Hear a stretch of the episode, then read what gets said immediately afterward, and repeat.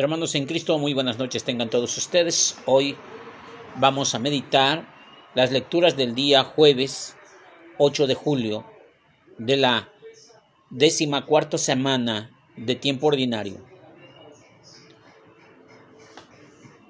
Y para poder disfrutar de, esta, de este rico mensaje de la palabra de Dios,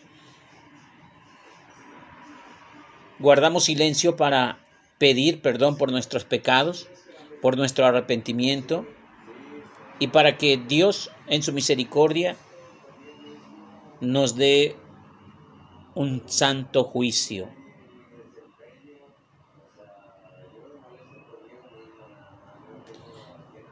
Decimos todos juntos, yo confieso ante Dios Padre Todopoderoso y ante ustedes hermanos que he pecado mucho de pensamiento, palabra, obra y omisión, por mi culpa, por mi culpa, por mi grande culpa. Por eso ruego a Santa María siempre Virgen, a los ángeles, a los santos y ante ustedes hermanos que intercedan a mí, ante Dios nuestro Señor.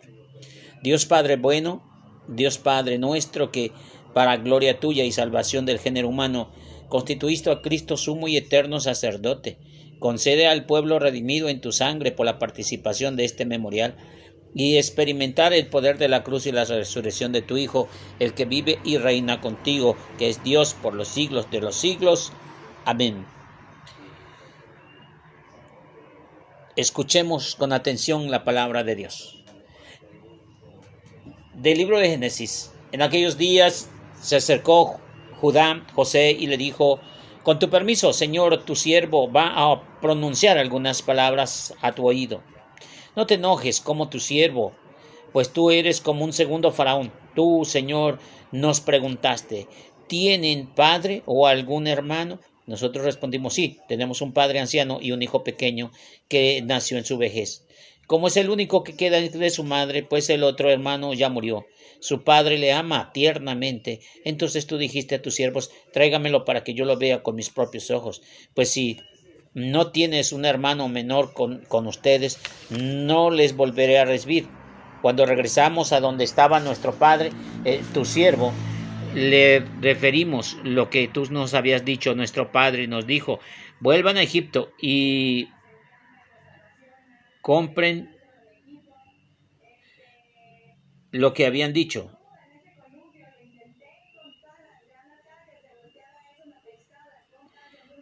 Compren víveres. Nosotros le dijimos, no podemos volver a menos que nuestro hermano menor vaya con nosotros. Solo así volvimos porque no podemos presentarte ante ti, ministro del faraón, sino va con nosotros nuestro hermano menor.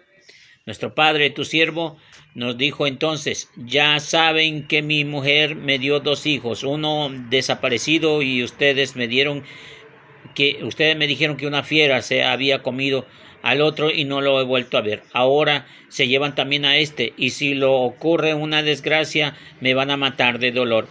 Entonces José ya no pudo aguantarse más y ordenó a todos los que le acompañaban que salieron de allí Nadie se quedó con él cuando se le dio a reconocer a sus hermanos.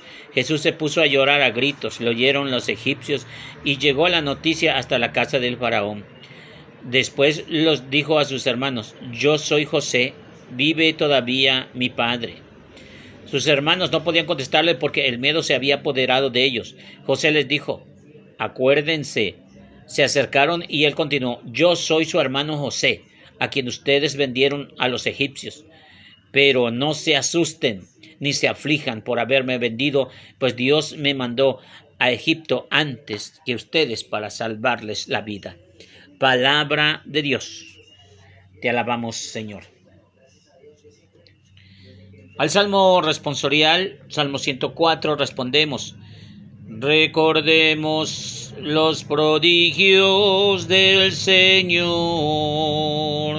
Cuando el Señor mandó al hambre sobre el país y acabó con todas las cosechas, ya había enviado por delante a un hombre, a José vendido como esclavo. Todos recordamos los prodigios del Señor le trabaron los pies con unos grilletes, le rodearon su cuerpo con cadenas, hasta que se cumplió la predicación y diólo Dios los acreditó con su palabra. Todos.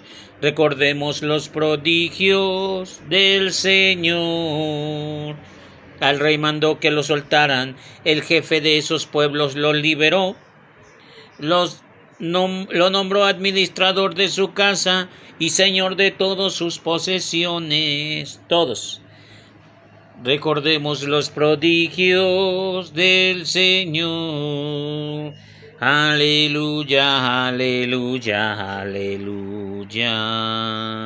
Aleluya, aleluya, aleluya.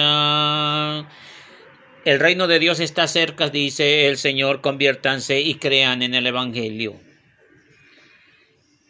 Del Santo Evangelio según San Mateo, gloria a ti, Señor Jesús. En aquel tiempo Jesús envió a los doce con estas instrucciones, vayan y proclamen por el camino que ya se acerca el reino de los cielos. Curen a los leprosos y demás enfermos resuciten a los muertos y echen fuera a los demonios.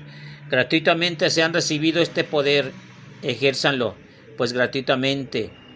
No lleven con ustedes un cinturón, monedas de oro ni plata o de cobre. No lleven morral para el camino, ni cinturón, ni monedas de oro ni de cobre.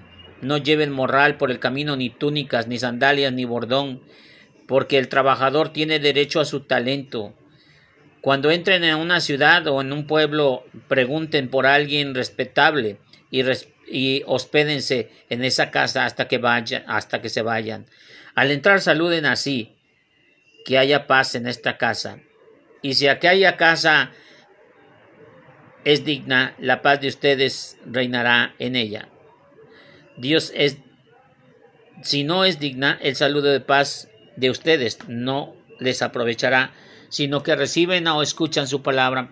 Al salir de aquella casa o de aquella ciudad, sacúdanse el polvo de sus pies. Yo les aseguro que el día del juicio sobre Sodoma y Gomorra serán tratadas con menos rigor que en su ciudad. Palabra del Señor. Gloria a ti, Señor Jesús. Una sola palabra para estas tres lecturas sería justicia. Si hemos visto la misericordia de Dios, también hay justicia de parte de Dios. En la lectura de Génesis capítulo 44, versos del 18 hasta el 29 y del 45, versos del 1 al 5, la palabra de Dios nos recuerda cómo es que José llamado el soñador para las nuevas generaciones, el hijo de Jacob que fue vendido por sus hermanos, castigado, los mismos hermanos que engañaron al padre de José, su mismo padre, ahora estaban llegando ante José sin saber que la mano derecha del faraón era el mismo hermano suyo. Si bien José había llorado y quería ver a su hermano de sangre, ahora los había retenido. Y esos hombres, avergonzados, sollozando, pidiendo perdón, descubrieron que José, José era un hombre de buen corazón. Acuérdense que José es la prefigura de Jesús nuestro Señor, una prefigura que José y Jesús casi se parece igual el nombre, al igual que Joshua o Josué. Por eso el Señor dice en su escritura, pues Dios me mandó a Egipto antes que ustedes para salvarles la vida. Jesús también se hace sangre y carne para salvarnos la vida. Jesús también nos libera de nuestros de nuestras ataduras, de nuestros conflictos, de nuestras ofensas. Pero Jesús lo hizo al precio de su sangre. El Salmo, precisamente el 104, nos habla sobre sus prodigios de Dios y nos habla de esas hazañas de José el soñador nos relata cómo que mandó, Dios mandó el, hambre a esos países para que todos estuvieran con José. Y adelante, José ya está, ya se había vendido como esclavo. Precisamente, dice, le trabaron los grilletes y le rodearon su cuerpo con cadenas hasta que se cumplió su predicción. También Jesús fue latigado y amarrado de pies y manos con una corona en su cabeza. El rey mandó que lo soltaran y el jefe de esos pueblos lo liberó en nombre de administrador de su casa y, y el señor de todas sus posesiones. El Señor, el jefe, Dios Padre Todopoderoso, Creador del universo, lo resucita el día viernes para que no tan solo sea liberado de sus dolencias, sino que también aquellos que creemos en Él y confiamos en su palabra, seamos redimidos a través de su perdón y seamos resucitados a través de su resurrección. Seamos glorificados y llevados al cielo, primeramente como así lo hizo Jesús primero. Y en el Evangelio, en el Evangelio, Jesús manda a sus apóstoles como lo bien lo dice, como ovejas entre lobos. Y precisamente les da instrucciones. Una de las instrucciones, vayan y proclamen por el camino, por el camino, no lejos del camino, no el camino que tú quieras, no donde quiera que tú quieras, no, es en el camino que Dios te ha mandado, que Dios te ha puesto. Alguien puede decir, a mí me mandó Jesucristo, dice aquí eh, Mateo 28, 19, 20, vayan por todo el mundo. Sí, le dijo a sus apóstoles, a los que estuvo preparando, a los que los ungió, a los que les dio poderes, a los que son parte de su iglesia, no aquella gente que ni idea tienen de lo que es iglesia y ni quieren saber de la iglesia, solamente sus caprichos y van evangelizando a su gusto y a su manera, confundiendo más. Por eso Jesús dice, ¿dónde va un ciego que guía otro ciego? También les dice que vayan y digan que ya se acerca el reino de los cielos. Y nuevamente el reino de los cielos no se refiere que nos vamos a morir y todos nos vamos a ir allá en la presencia de Dios. Al contrario, es la instauración del reino de Jesús aquí en la tierra. Porque Jesús es rey aquí en la tierra y allá en el cielo. Ese reino de los cielos ahora instaurado en la tierra. Por eso dice, venga a nosotros tu reino Hágase, Señor, tu voluntad en el cielo como en la tierra. Él es el rey de los cielos y en la tierra. Él hace su voluntad, por eso Él es el rey. Otra recomendación es que curen a los leprosos y que a los demás enfermos. Ministro extraordinario de la Sagrada Comunión, ¿de verdad estás visitando a los enfermos o solamente quieres título? Vayan y curen, curen a los leprosos. Hermanos, Cristo estamos llamados en el nombre de Cristo Jesús para hacer oración por los enfermos. Hoy hay muchos enfermos. ¿Hasta cuándo te vas a quedar callado? ¿Hasta cuándo? ¿Acaso quieres que Jesús venga y también te haga un exorcismo y saque el demonio y empieces a hablar? ¿Qué esperas? ¿Qué esperas? ¿Acaso crees que el poder de Dios no es tan grande? ¿Crees que si tú haces oración el enfermo no sanará? Todo depende de la fe que tengas, de que verdaderamente creas que eres un verdadero guardián, soldado de Cristo. También dice, resuciten a los muertos. Cuando tú haces oración, como quisiéramos que volvieran a la vida aquellos seres queridos, con cuánto dolor se despiden pero también decimos, se dice que resucitan a los muertos aquella gente que vive muerta por la ausencia de Cristo en su corazón, aquellos que viven en las drogas, aquellos que viven en la prostitución y en el homosexualismo, aquellas personas que están muertos espiritualmente. Por eso el Señor nos manda nos dirige a nosotros su palabra para que nosotros vayamos con el amor de Dios, con la fortaleza del Espíritu Santo, a expulsar demonios.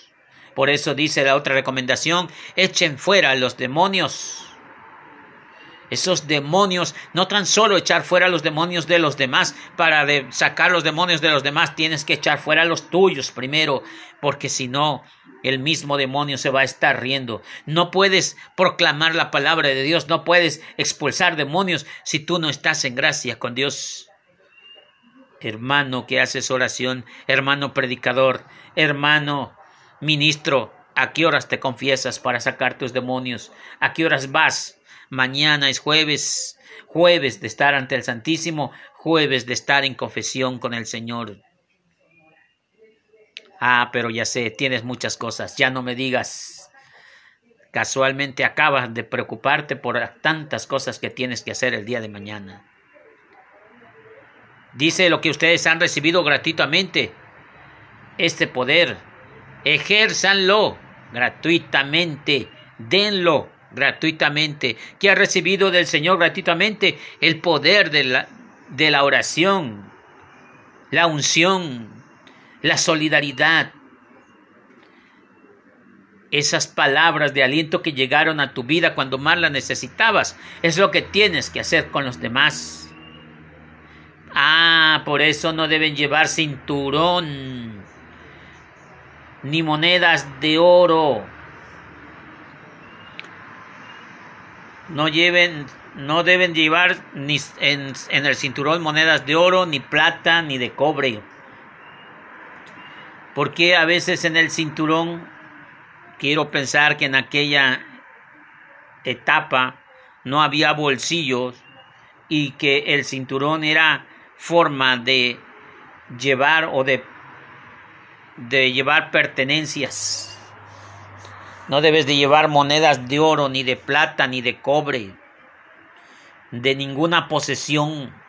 Hay gente que con dinero se siente seguro, con dinero se siente el rey, sin dinero se siente el, el, el peor de los mendigos.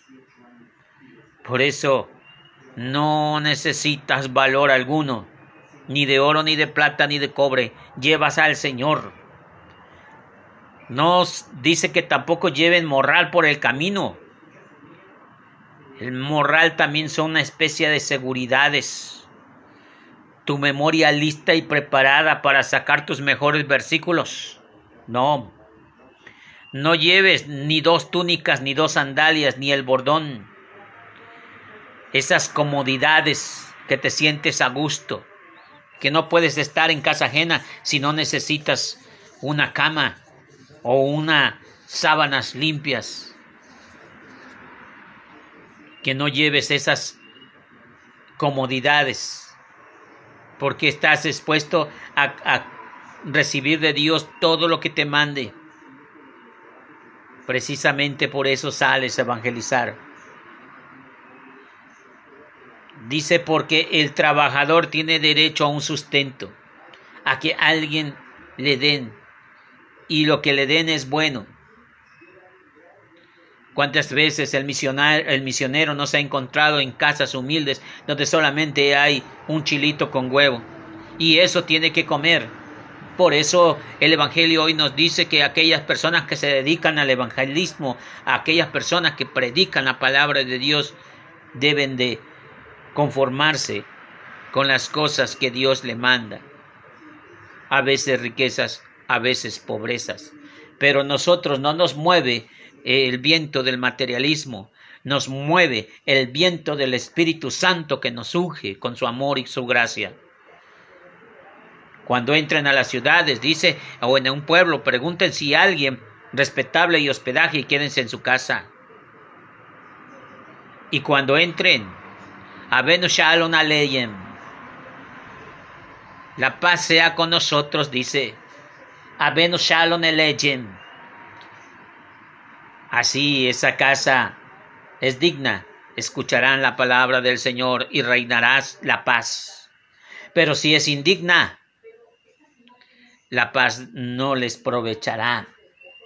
Si los escuchan, si los reciben, quédense en esa casa. Si no, sacúdanse el polvo de, las, de los pies. Y entonces será tratada peor que Sodoma y Gomorra. Pero nosotros somos indignos de maldecir a alguien. Tenemos que llevar la gracia y el amor como Jesús lo hacía, porque Él es el ejemplo, porque Él es el camino a seguir, porque Él es la vida, porque Él vino a decir cómo teníamos que hacer las cosas, a la manera de Jesús, no a la manera nuestra, no buscando nuestras propias reglas y nuestros propios pensamientos y discernimientos. Eso es lo que en ocasiones nos falta. Y tenemos miedo, miedo de salir a evangelizar, no es otra cosa. Tenemos miedo de hablar de Dios pero sí queremos todo de Dios. No se entiende. Hermanos míos, hagamos la voluntad de Dios y no la nuestra. Oramos. Señor Dios Padre bueno, gracias por enseñarnos. Gracias por estar con nosotros y por enviarnos a evangelizar a diferentes partes donde tú nos llames, ahí estamos. Y ya que iremos, Señor, úngenes con tu Santo Espíritu para que sea de verdad provechoso para las personas que escuchan, para las personas que están con nosotros. Que sean, que sea tu gracia, Señor, y no nuestra sabiduría. Que sea tu amor quien empape los corazones y no las nuestras palabrerías. Grande es tu misericordia, Padre Santo, que nos haces instrumentos. Nosotros, siendo basura desechable, nos has, vuelto a reciclar y nos has dado una oportunidad de vida junto a ti. Gracias, Señor, por la participación de este sacrificio que tu Hijo nos mandó ofrecer en tu memoria suya. Te rogamos, Señor, que unidos a Él seamos una oblación perenne. En Él que vive y reina por los siglos de los siglos. Amén. Gloria a Cristo, Señor Jesús.